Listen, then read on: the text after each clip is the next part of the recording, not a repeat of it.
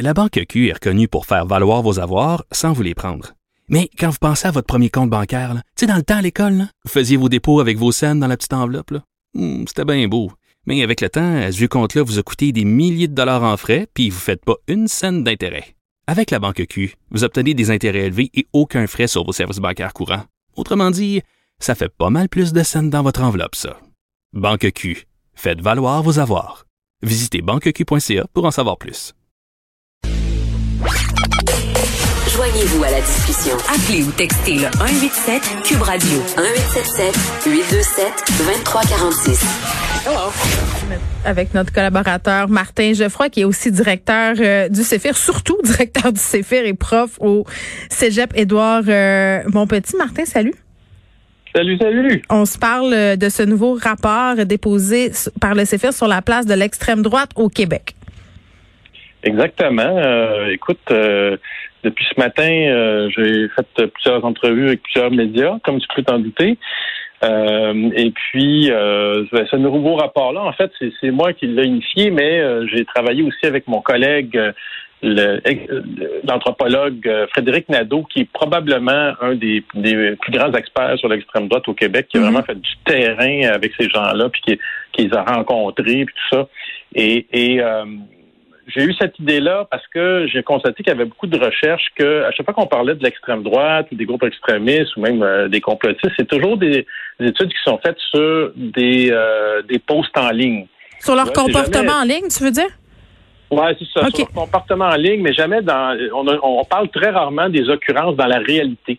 Euh, Il n'y a Mm. jamais euh, personne qui a essayé, selon euh, des critères bien définis, de quantifier sur un certain nombre d'années, parce que c'est ça qu'on peut savoir si tu sais, que si ça monte ou ça descend, c'est pas sur quelques mois, là. Euh, mais c'est de quantifier les, des occurrences, c'est-à-dire des événements dans la vie réelle, c'est comme des manifestations, euh, des, des crimes, euh, du harcèlement, puis on, puis on peut inclure là-dedans du, du harcèlement en ligne, là, si Mhm. on veut, mais pas seulement ça, tu vois.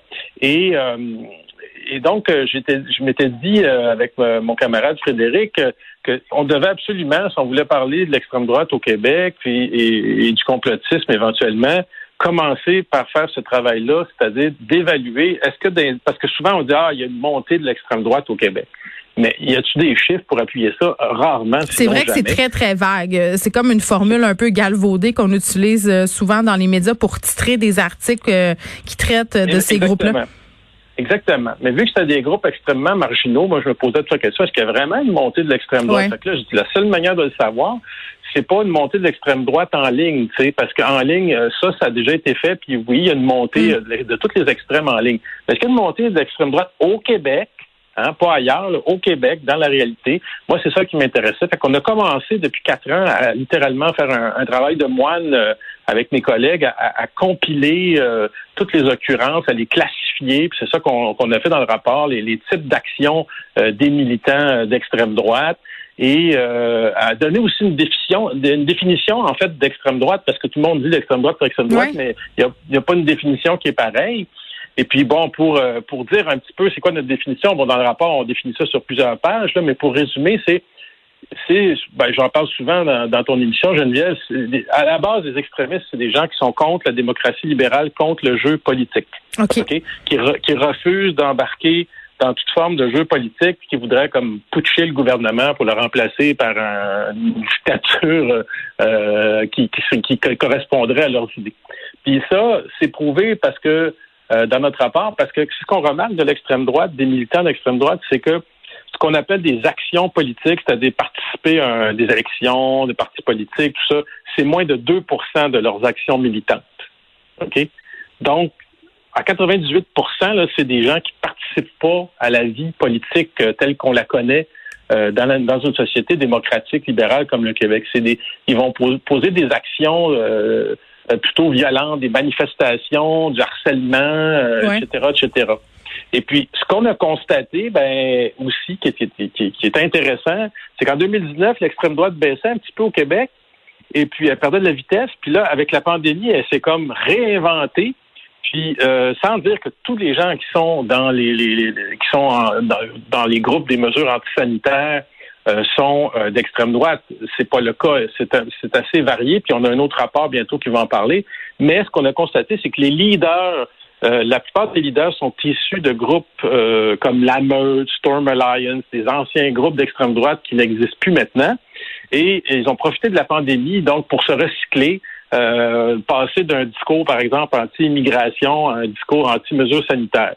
Mais, mais attends, je m'excuse si c'est peut-être prématuré de te poser cette question-là, mais, mais ce glissement-là là, dans le discours, est-ce qu'on comprend il est dû à quoi?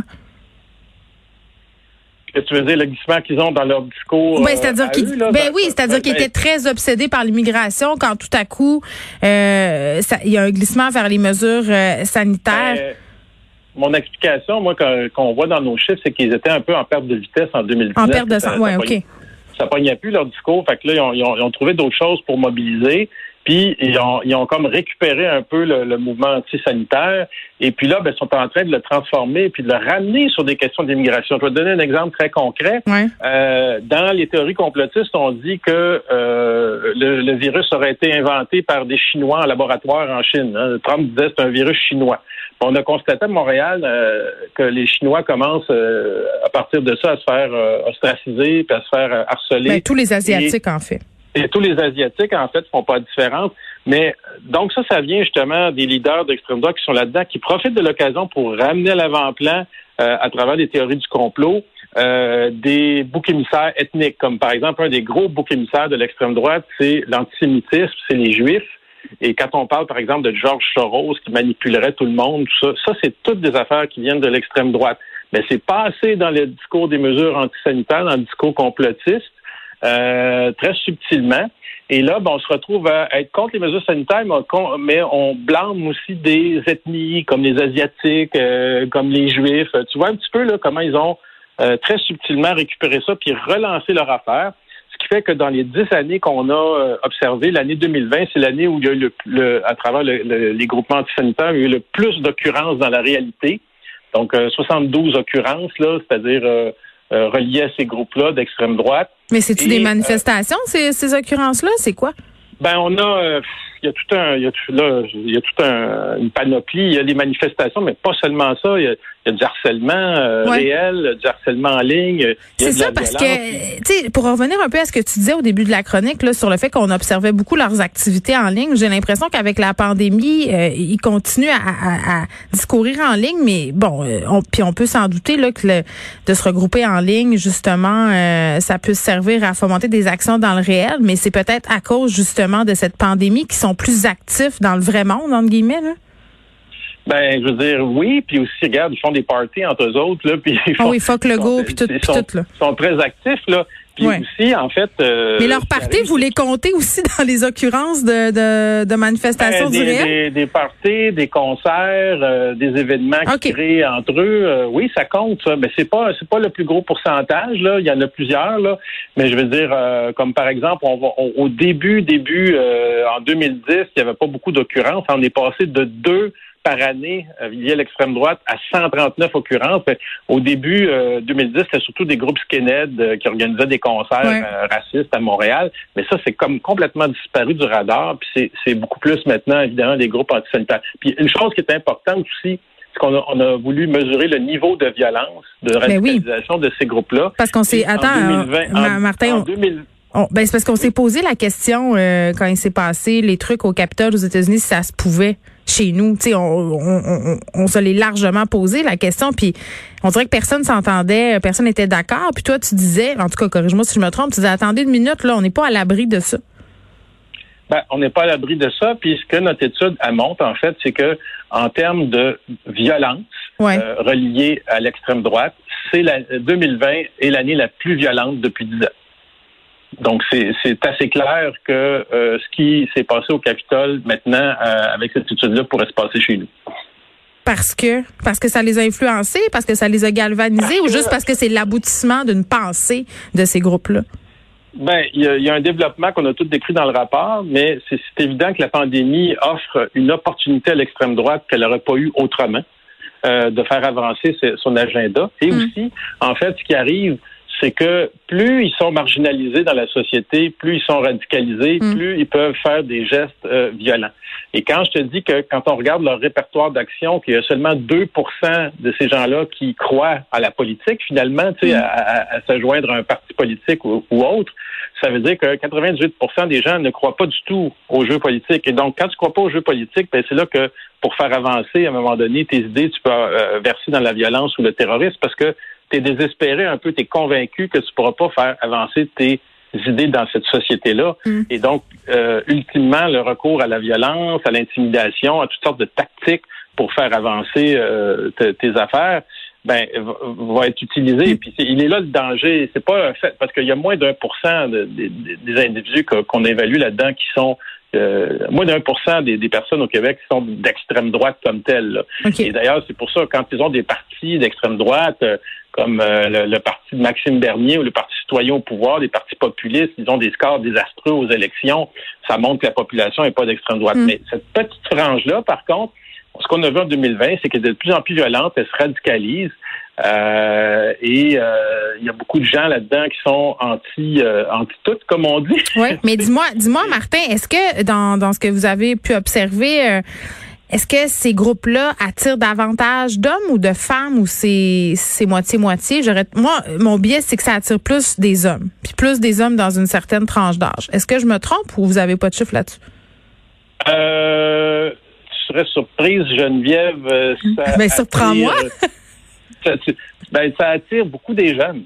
Ben oui, Euh, je suis pas dire, surprise. les- les- des jeunes adultes. groupes, quand on ça dépend, la panoplie est très grande de types d'actions et de types de groupes. Par exemple, Mhm. les groupes néo-fascistes, là, vraiment comme Atalante, ben, c'est beaucoup des, des jeunes Ouais. dans la, vingt- dans la vingtaine. Euh, par contre, si tu regardes des groupes comme euh, la Meute, là, le- qui existe presque plus, là, euh, ou même les, les farfadets, comme on les appelle, Les. Marcus-Charland. Oui. Les farfadars, ouais, Ouais, j'aime on ça le dire. appelle. Ben ça, c'est des gens dans la cinquantaine, euh, souvent euh, ex-souverainistes désabusés, euh, qui sont qui veulent passer à l'action, bon, euh, etc., etc. Puis là, ils sont exaltés, un, nationalisme exalté, exacerbé. euh, oui, oui, on pourrait dire ça. Euh, ben, en fait, c'est un nationalisme identitaire, là, Exactement. vraiment. Là. Ouais. Euh, un nationalisme même, je dirais, en fait, un nationalisme ethnique par rapport à un nationalisme civique, tu vois, qui pour Ouais, moi est un nationalisme acceptable. Un nationalisme civique, c'est acceptable. Un nationalisme ethnique, là, euh, basé sur la race, c'est pas acceptable. Ah, Ben, moi, je débarque là, dans une société démocratique, là, ça ne devrait pas avoir lieu d'être. Mais bon, en fait, c'est c'est ça. Ce qui est dangereux dans tout ça, c'est que des individus, justement, voyant que leur option euh, politique d'extrême droite ne peut pas avancer, pu- puissent avoir recours éventuellement à la violence. Et bon, comme tu disais, comme on l'a vu au Capitole aux États-Unis, euh, ce que le rapport nous montre, donc, c'est qu'ils ont tendance à se radicaliser et à rejeter euh, l'ensemble des Mm. institutions sociales. Et donc, il y a un danger euh, qu'il faut surveiller. Il faut les surveiller, premièrement. Ben, c'est Puis ça. ensuite, il faut Ben vas-y Oui, poursuis. je- oui. Ben c'est juste que tu Euh, dis tu dis danger Martin, ton l'étude a été financée euh, par Sécurité publique Canada, il faut les surveiller. J'ai l'impression que les corps de police euh, peut-être pendant quelques années ont pris ça à la légère. Là, est-ce que tu sens qu'il y a une réelle préoccupation?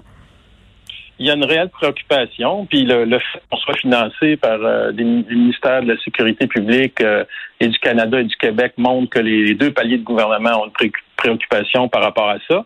Euh, on travaille, nous, Sophir, aussi avec les corps policiers euh, pour faire euh, de l'éducation populaire, tout ça. Euh, euh, on travaille beaucoup ici à, à Longueuil avec le, le fameux SPAL euh, qu'on- que, que nous, on aime beaucoup, le service de police de l'agglomération de Longueuil, qui est très, très avancé euh, par rapport à... Ah, Dans bien des dossiers à Longueuil. Ils ont un chef de Ah, police ouais, formidable. ben, chef de police formidable, Fadi Daguerre. Donc, on travaille avec eux là-dessus. C'est vraiment intéressant de, de faire avancer ces, ces dossiers-là. Donc, oui, euh, ça n'a pas été pris au sérieux euh, jusqu'à maintenant, mais euh, la pandémie aura eu ça de bon euh, que euh, on prend maintenant ces choses-là plus au sérieux parce que on, on, on s'est rendu compte avec la pandémie, par exemple, que les théories du complot, ça peut provoquer la mort, là, quand même. Ah oui, puis on a eu Benoît La- Bernard ou- ouais, Bernard Lachance Bernard Lachance, qui est oui, décédé oui. bon de bon exemple. J'ai envie de dire qu'il est Bon décédé exemple. de désinformation, là, Martin. Faut qu'on se laisse parce qu'on a plus de temps, mais c'est vraiment très intéressant que ce rapport du CEFIR. Puis tu me disais qu'il en allait, euh, qu'il allait en avoir un, un nouveau sur. Tu me disais ça Au mois de tantôt. juin- Au mois de Ouais. juin, on va sortir un rapport sur le conspirationnisme Ah, en tant ça. que tel, avec une classification euh, beaucoup plus fine. Bon. sortez-le avant le 19 juin, s'il vous plaît, qu'on puisse en parler avant la fin de la saison. Martin Geoffroy, Ah merci. oui, oui. Salut, bye bye. Bye bye.